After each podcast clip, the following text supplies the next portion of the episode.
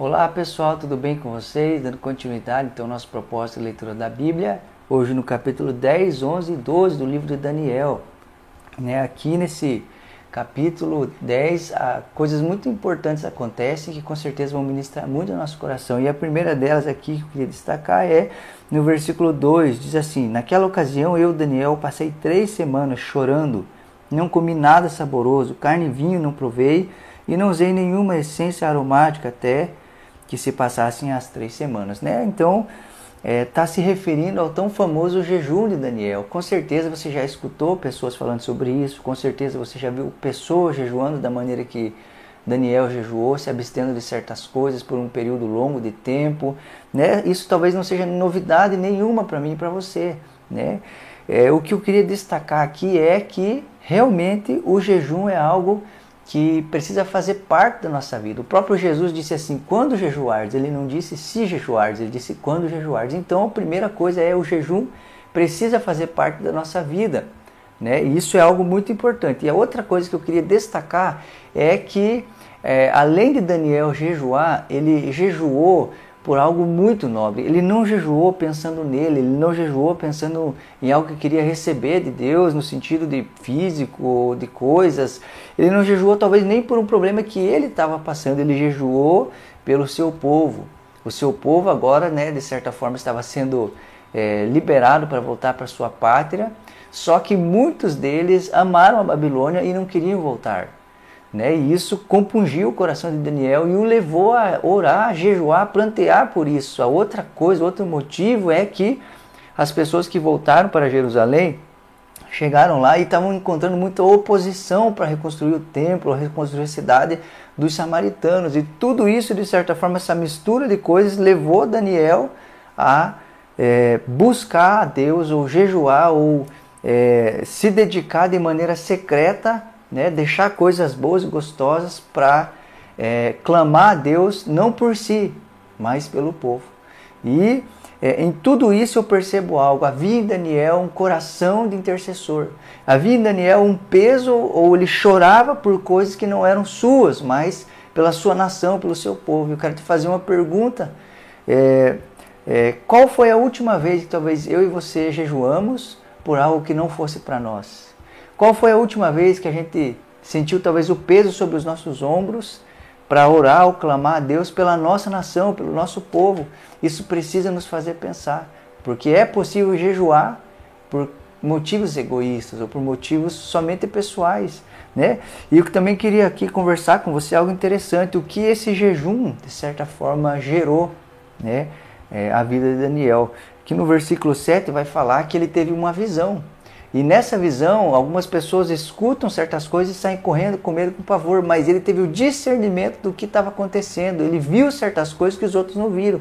E o jejum faz isso em nós. O jejum nos quebranta, traz sobre a nossa vida discernimento, traz é, sobre a nossa vida uma compreensão, talvez, sobre o mundo espiritual e as coisas que acontecem.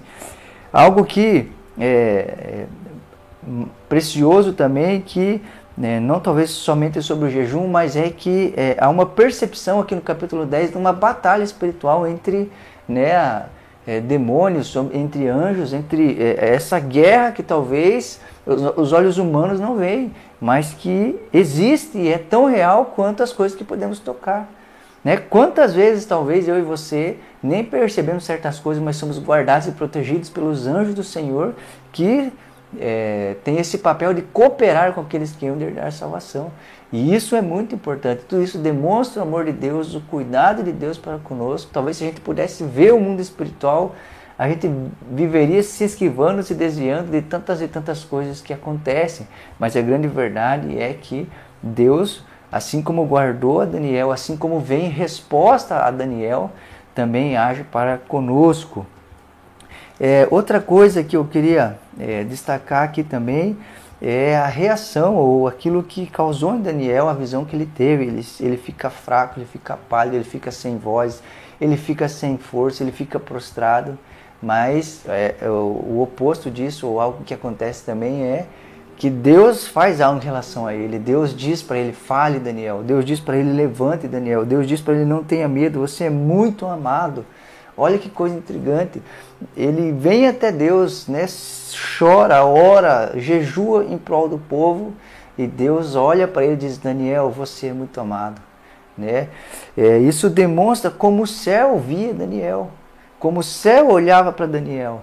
E com certeza tudo isso tem muito a ver com a vida que ele levou, desde o início na Babilônia né? e nos demais reinos.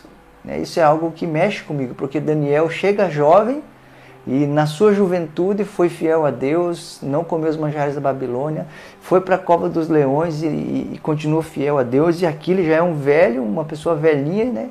e ainda continua sendo fiel a Deus, Deus continua olhando para ele dizendo: Você, olha, Daniel, você é um homem muito amado. Né? No capítulo 11 aqui, é, eu queria destacar algo. Existe aqui talvez muitas coisas, né?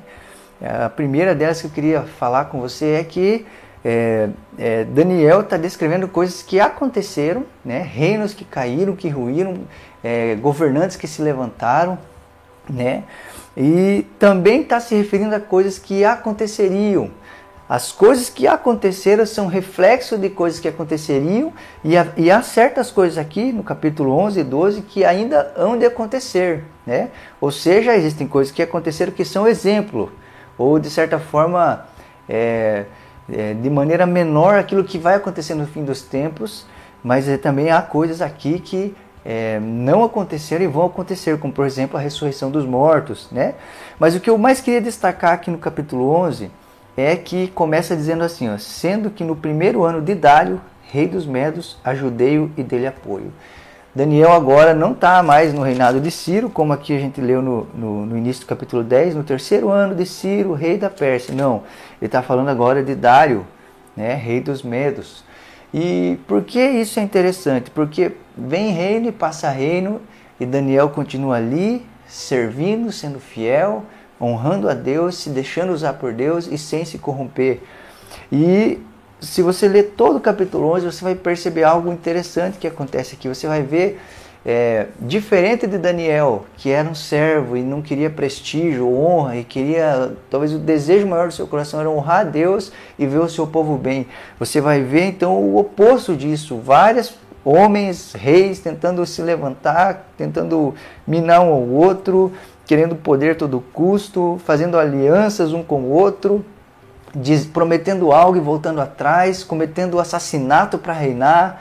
Você vai ver homens aqui que é, estavam dispostos a fazer qualquer coisa para ter coisas, para ser grande na terra, para assumir um trono, para governar. Né? E isso é, é, as duas vias, se é que eu posso dizer assim.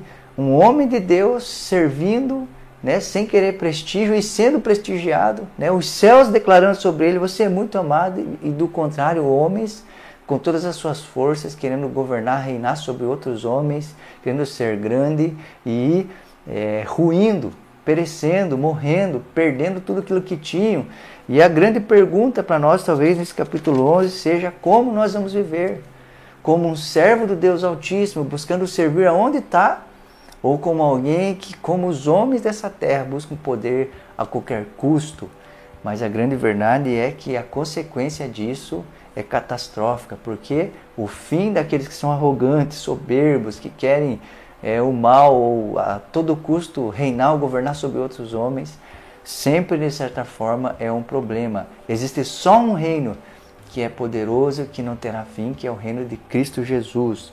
No capítulo 12, então, aqui ele vai falar sobre os tempos do fim. Né? E é, talvez o que eu mais queria tirar de lição aqui no capítulo 12 é que você vai perceber algo. No capítulo 11, você vai ver que havia guerra entre o norte e o sul e a nação de Israel, o povo de Israel estava no meio ali e sofria por causa disso, era penalizado por causa disso. E nos tempos do fim, algo que também é, vai acontecer é que acontecerá muita coisa, muita coisa difícil que é, a Bíblia chega a dizer que nunca aconteceu na terra e o povo de Deus está ali no meio, é, sofrendo, passando por coisas, tendo dificuldade. Nesse meio, muitos deixam a fé, muitos abandonam a fé, muitos são purificados, muitos são testados, se é que eu posso dizer assim, mas o final de tudo é que é, o reino de Deus vem é, tudo fica bem, recebe consolo, amparo. Olha o que diz no versículo 2: Multidões que dormem no pó da terra acordarão, uns para a vida eterna, outros para a vergonha, para o desprezo eterno. Aqueles que são sábios reluzirão como fulgor do céu, e aqueles que conduzem muitos à justiça serão como estrelas para todo sempre. Ou seja, haverá uma ressurreição e aqueles que foram fiéis né, reinarão com Cristo para todo sempre, e aqueles que de certa forma não foram fiéis também ressuscitarão, porém para um lugar de tormento, um lugar que com certeza Deus não quer que eu e você venhamos a ir para lá. E ele termina aqui no versículo 13 dizendo sobre Daniel, olha que coisa interessante. Quanto a você, siga o seu caminho até o fim. Você descansará e então no final dos dias você se levantará para receber a herança que lhe cabe. Ele está dizendo para Daniel, deixando claro para Daniel, você um dia vai ressuscitar, você um dia é, vai levantar dentre os mortos e você vai receber a herança que lhe cabe. E essa não somente é uma promessa de Deus a Daniel, mas para todos aqueles que forem fiéis a Deus e um dia ressuscitarão, reinarão com Cristo e receberão da parte de Deus recompensa eterna. Que Deus te abençoe e até a próxima.